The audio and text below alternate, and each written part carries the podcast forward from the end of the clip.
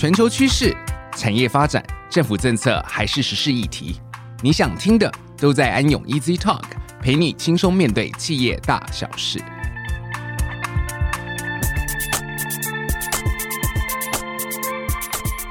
各位听众，大家好，欢迎来到安永 Easy Talk，我是安永联合会计师事务所审计服务部职业会计师陈明宏 Jonathan。细胞治疗是这几年生技产业里面最重要的题目之一，但由于细胞治疗的方式对于多数的疾病来说还是一个新兴的治疗方式，也尚未普及，所以很多人对于细胞治疗跟传统药物治疗有什么差异，或者是对于自体细胞跟异体细胞，或者是免疫细胞跟干细胞常常搞不清楚。今天我们一一来为听众朋友解惑。今天很荣幸能邀请到中兴大学生命科学系的教授。同时，也是通用干细胞的董事长苏宏麟董事长来跟大家分享细胞治疗的发展趋势。欢迎苏董事长。大家好，各位听众，大家好，我是中兴大学生命科学系的教授，然后现在就调到通用干细胞公司担任董事长，然后非常高兴有这个机会来来一起参加这个 podcast。自从卫福部在二零一八年九月发布特管办法，哦，这个办法名称很长，完整的名称叫做。特定医疗技术检查检验医疗仪器实行或使用管理办法，啊，简称特管办法。那在呃二零一八年有条件开放六项细胞治疗技术，到现在已经有五年多的时间，台湾开始进入了细胞治疗的时代。首先，不知道苏教授是否能跟我们听众朋友分享，就你的观察，细胞治疗技术在过去这几年在台湾的发展状况呢？好，那细胞治疗刚开始的时候。主要是因为免疫细胞治疗，就说台湾在早期的时候，因为脐带血的冻存这件事情比较普及。那冻存完之后，它的其中一个适应症是在做造血干细胞的移植，然后或者是拿这个细胞来做相关的血液肿瘤的治疗，在台湾就比较受限。那所以有一些病友，他们就希望说能够有这个机会，不用千里迢迢跑到日本去做这个治疗，可以在台湾开放。那一方面也是早期八仙尘爆的时候，就是表皮细胞的培养，然后来做这个烧烫伤的处理，成效非常好。那政府基于希望能够对这个患者特定的这个患者有治疗的效果，也希望能够来发展。细胞治疗，所以就开放了这个特管办法。那在这五年里面，主要开放的项目有两大类哈。第一大类就是免疫细胞的治疗，主要是利用自体细胞，然后把自己的血拿出来，把免疫细胞放大之后，来希望能够来控制肿瘤细胞，然后希望能够有一定的治疗效果。另外一部分是干细胞，那干细胞的部分主要就是间质干细胞。那这个细胞大部分可以从骨髓啦，或者是脂肪啦，从身体里面拿出来之后，在实验室里面培养。那这个实验室需要符合无菌的要求，而且它的操作需要符合一些医疗规范，所以现在是用 Good Tissue Practice，就是 GTP 的这个规范来管理这个细胞在体外放大的过程。那做好之后呢，中间大概需要两三个礼拜，然后再移植回去。那适应症的部分主要就是有包括退化性关节炎、烧烫伤，然后另外还有一部分是脊椎损伤。那这三个是干细胞在用的啊。那如果是前面讲到的那个免疫细胞治疗，那大部分都是肿瘤。那刚开始的时候只有开放第四期，就说基本上你所有的化疗、放疗、标靶。用完之后还是没有什么效果的病人来做，那因为到后期的时候呢，那个病人的状况通常都很差了哦，所以在这个时候呢，后来经过三年的检讨，政府就再开放，就说如果是一到三期保守治疗无效的，也可以开放这个治疗。那目前在台湾，呃，应该在今年或者是在明年初的时候，政府就会来公布。哦就说，在干细胞的治疗还有免疫细胞治疗的这个部分，他们的效果。那因为是针对个人化治疗，所以这部分在前面三年的时候，大家都还不太清楚。那医院也受到很多的规范。那最近这几年大家比较知道，所以如果有需要的民众就可以上网。卫福部有一个特定的网站，好，就是可以在上面看说，在各个不同的医院负责的医生，他们目前执行细胞治疗的一些项目，跟它的价格，跟它的那个方案是怎么样，这是大概目前的情况。谢谢苏教授分享，果然是教授出身哦，把所有的细节都讲得很巨细靡遗。然后我们都知道苏教授曾经到日本进行细胞治疗的相关研究哈。那接下来是否可以就你的观察来分享一下台湾现在细胞治疗跟国外这些主要的已开发国家，包括美国、欧洲、日本等先进国家哈，在发展上面有哪一些差异？我想，我们特管的这个开放主要是 follow 日本的制度。日本他们的法规就是 PDMA，他们有个特定的，像卫福部这样子，然后他特别在管细胞治疗跟医材这部分有个特别的政府单位叫 PDMA。那他就把细胞治疗这部分特别分出来，跟传统的治疗分出来，然后有一些规范在管这个部分。那这个部分呢，在日本他们其实有一些。诊所已经有开放自体的免疫细胞治疗，哦，就说他们同意，就说病患有需要的时候，可以把自己的血抽出来，在特定的环境下面放大，然后再回输。哦，这件事情在诊所是可以做。那也是有一些医院，他们有得到政府的许可，可以来进行这个细胞治疗。但是呢，就是还是需要受到一些上面政府的规范。那疗效啊，还有一些患者的反应，跟他的存活率啊，吼，他的死亡率啊，这些都需要跟政府来报告。哦，那因为这件事情虽然在安全上面相对来的没有那么多的疑虑，但是在效能上面累积的案例还不是那么多。所以虽然日本有开放，但是在其他国家并没有跟进。哦，唯一。比较持开放态度的就是台湾，啊，所以我们台湾跟日本在细胞治疗上面的法规上面的确是比较接近。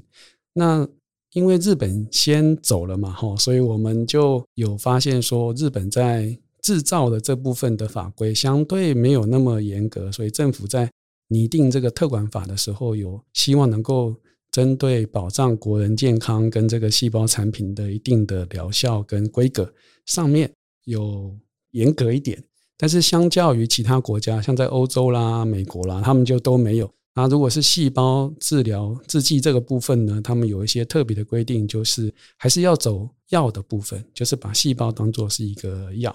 好，然后它还是要经过一期、二期、三期，就是严谨的临床试验才可以用到。一般民众的身上啊，所以台湾跟日本就是有一个特殊的管理办法 哦，在台湾叫特管办法。刚才刚才那个明宏要讲到说，这个名字很长啊，哈，大部分人都叫特管办法，所以就是主要是希望能够照顾一些特定的人，可以给他们在癌末的时候还有一点希望。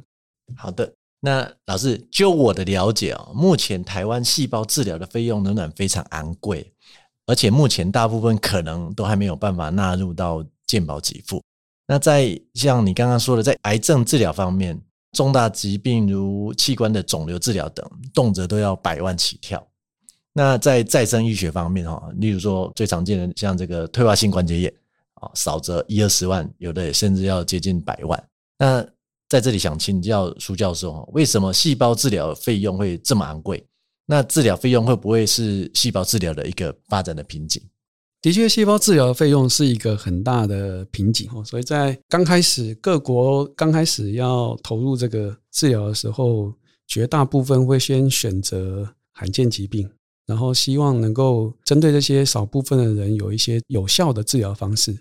然后罕见的那个法规的规范也比较有一些快速通关的管道。那付钱的人会是政府，所以在这个考量，就是说从你产品开发的时程，然后到最后谁来付钱的这个考量下面，早期细胞治疗大部分的人 focus 在就是专注在罕见疾病上面，比如说间质干细胞刚开始的第一个产品，事实上是在做那个排斥，就是移植之后的急性排斥、反复性的排斥反应 （GVHD）。那现在呃，另外一个免疫细胞治疗叫 CAR-T 哦，就是在 T 细胞上面给它加装一个重型武器，让它进到身体里面，只要它看到 B 细胞，不管它是好的，也不管它是坏的，全部一律把它干掉。好，那 B cell lymphoma 就是针对 B 细胞淋巴癌，对这一群的小朋友啊，就会有非常显著的效果。那他们刚开始推出来的时候，因为整个制程哦，就是你是先行者嘛，哦，所以你在很多开发的过程早期投入的研发资金非常非常高。另外，它还有很多风险哦，就说它到底会不会过，不太知道。所以事实上，整个那个风险的考量来说，就是那个额外的成本其实非常高。那所以早期的时候，在台湾 CAR-T 刚进来台湾的时候，是一千两百万。做一次治疗一千两百万，那最近有纳入健保了哦，就是大概八百五十万左右。那听起来还是非常高啊。好，那目前主要是因为它的自备的部分，它在全世界大概有几个中心，像在日本啊，在瑞士哦，在美国都有几个点。那台湾收集好了之后，前处理做好了之后，还要送到海外去，然后处理完之后再运回来。那你大概大家应该很难想象，你自己的细胞去环游世界之后，做完一圈之后再回来，所以这个事情就是，就整个的那个细胞处理的过程就非常的繁琐，哦，那所以相对的金额也比较高。那它的确是一个很大的 barrier。现在不管是中国或者是很多其他国家，都希望能够越来越简化这个过程。你自己的细胞不要去环游世界，哦，就是说在。当地就可以处理，当地处理完之后放进去之后，不需要做放大的过程。哦，它打进去的时候，就是细胞的存活率可以够高，然后它的活性也够好。所以，我想下一个阶段应该会有非常多的生级公司希望能够做这个直接在诊间哦，或者是在医院里面，就是收完之后不需要再外送的这个治疗的方式。啊，这样子除了对患者的等待时间可以缩短之外，价格的部分会减少非常多，那品质的控管做的比较少，相对那个成本也会相对来的少，所以我想有很多进展上面都希望能够慢慢把这个细胞治疗的成本把它降低。那因为它是一个为个人设计的治疗方案，那细胞治疗哦，它就是为你个人做的，那你个人不满意怎么办？所以 CAR-T 刚推出来的时候，它推出一个叫做无效免费。就是医疗，你有听过无效免费吗？几乎没有，因为它是特别为你量身定做的，所以我想这是一个新的趋势。我就说，先从特定的族群开始，然后提供一个为他量身定做的治疗方式。所以我想是一个比较像是 precision medicine，就是慢慢慢慢会进到这个精准治疗的方案跟以后的治疗方式。了解，老师就像你说的哈。这个癌症治疗目前听你这样讲起来，其实短时间要变便宜实在是不太可能。对对，那我们换一个角度来看好了啦。目前特管办法里面最多生技公司投入的项目之一，大概是退化性关节炎的细胞治疗。那以这个例子来请教，根据卫福部估算呢，国内退化性关节炎的盛行率大概百分之十五，全台估计有三百五十万人患有关节退化的一个情形。换算起来，大概每六点五个人就有一个人有退化性关节炎的情形。那苏老师多年来也都专精在细胞培养跟细胞治疗的领域哈。我想请问你在这项治疗技术的观察，哈，特别是再生医疗领域的市场，会不会比免疫细胞应用在这个癌症治疗方面更具成长性？嗯，哦，因为癌症治疗太贵了嘛。然后，不然我们从再生医疗先来好了，会不会是这样子？哈，就你的观察，那像这个。比较容易啊接触或普及的，像退化性关节炎来讲好了，嗯、它有哪一些治疗方式是比较亲民，而且比传统治疗更有效？嗯，就说因为细胞治疗都很贵哈，所以很多时候价格只是其中一个考量。那很多时候是你愿不愿意把钱掏出来付这个做这个治疗。那事实上。在特管里面做的最多的，并不是关节炎，虽然关节炎这群人非常多，但是最多的事实上是肿瘤，因为钱也带不走嘛。好啊，第四期了，你也最后的希望就跟他赌一把。虽然在临床的证据上面还不是这么强，但是它是目前的最后一线希望。所以反而特管里面做最多的，事实上是免疫细胞的治疗。虽然它看起来很贵，但是还是蛮多人愿意最后来试试看。那看退化性关节炎，它目前哦，就是嗯标准的治疗只有一种，只有换人工关节。那在换人工关节之前呢，就是你还是会很痛嘛，哦，所以就会吃这些止痛药，不同程度的止痛药。那有些人就会试着打。玻尿酸啊，或或者是打 PRP 啊，哦，然后或者是新的有些打 PCP 啊，哦，然后还有一些微创手术哦，然后还有用那个关节镜哦进去，先把一些坏掉组织把它清一清哦，先把韧带啊、软骨啊的一些碎片把它清掉，可能会减少这个发炎的情况。但是目前为止，就是骨科学会认可的治疗方式只有一种，就是换人工关节。那它的成功率也非常非常的高，大部分成功率在九成五哦，所以是是一个非常标准而且长期有效的治疗方式。那为什么还要再来推退化性关节？那是因为虽然人工关节是一个非常成熟而且有效的方式，但是它并不是一劳永逸，不是你换了人工关节之后，之后你就没事了哦。人工关节的寿命大概会在十五到二十年。那现在人的寿命增加。哦，就是大家都可以活得，希望能够越老越健康啊！哦，所以你如果是在七十岁之前你就换的话，比如说你在六十岁的时候，你就发现你退化性关节炎很严重的话，你如果这个时候换人工关节，就很有可能你在八十岁附近的时候要换第二次。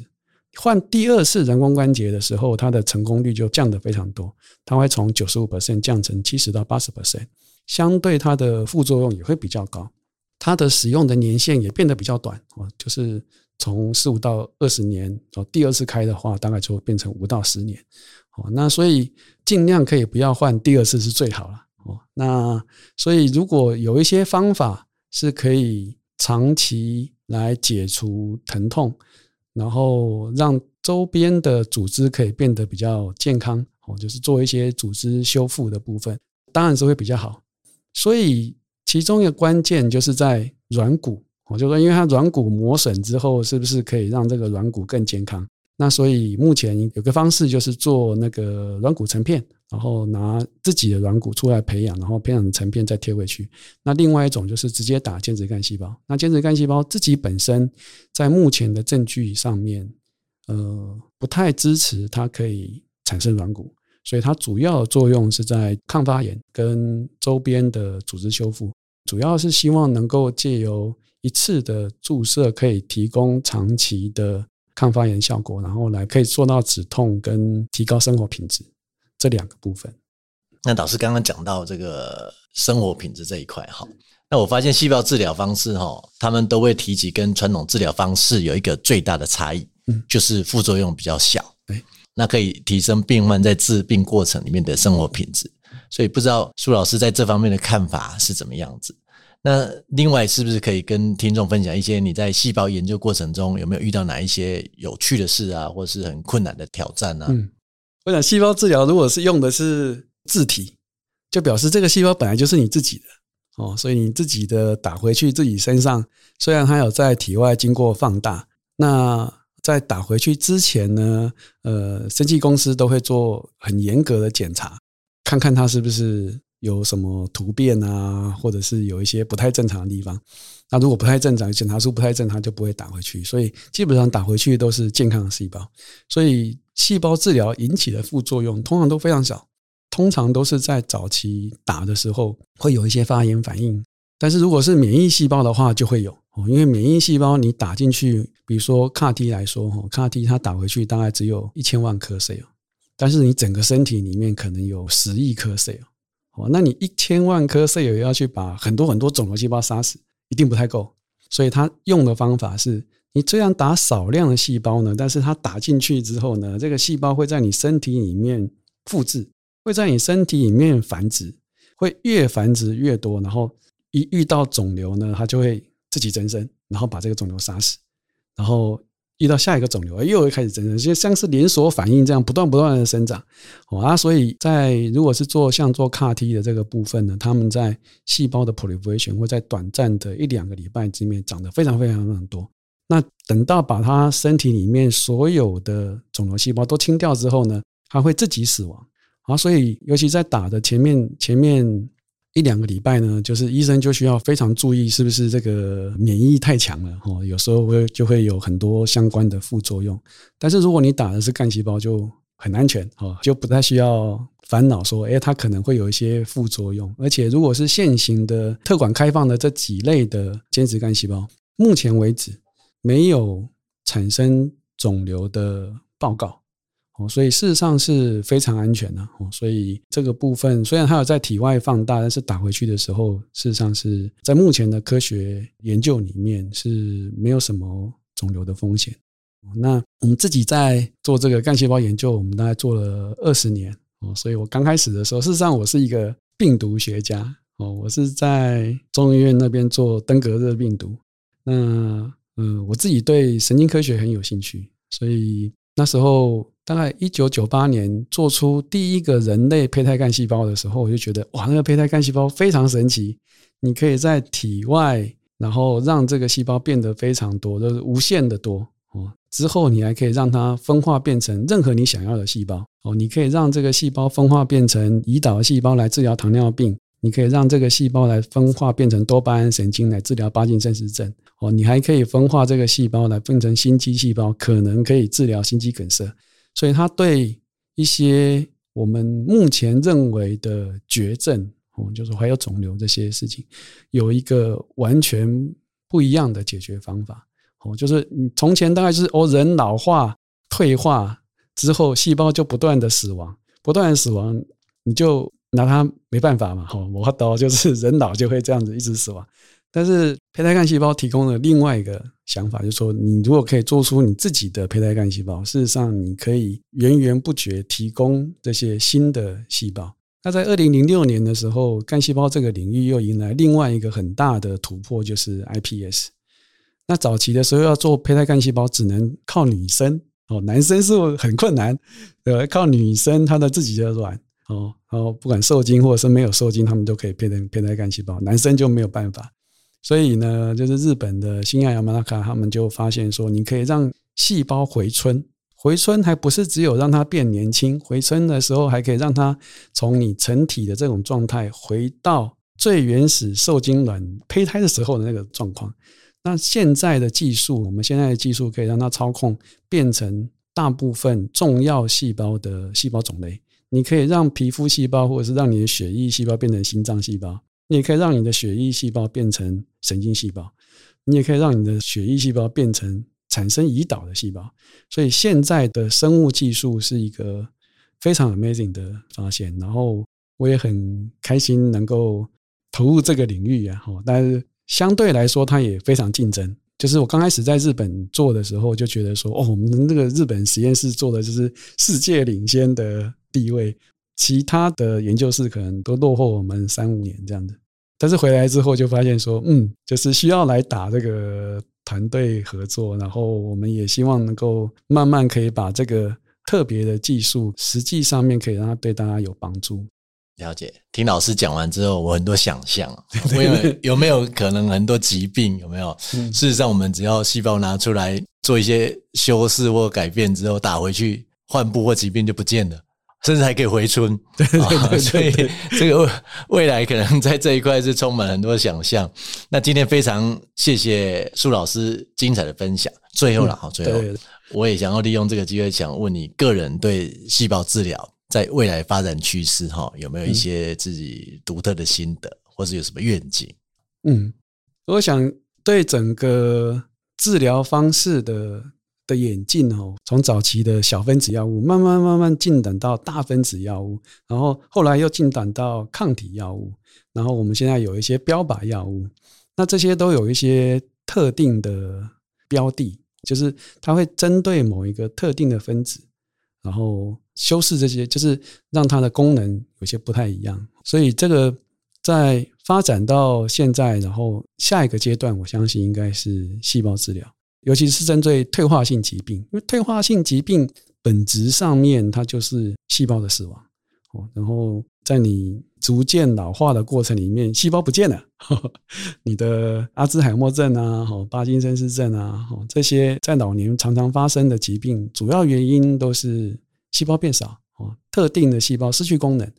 所以我相信说，在不久的将来，应该做这个 cell 的，我们说 cell replacement，就是细胞替代的这件事情，应该是可行的。那最近也蛮多人慢慢把它做到另外一个部分，是 organoid，就是类器官。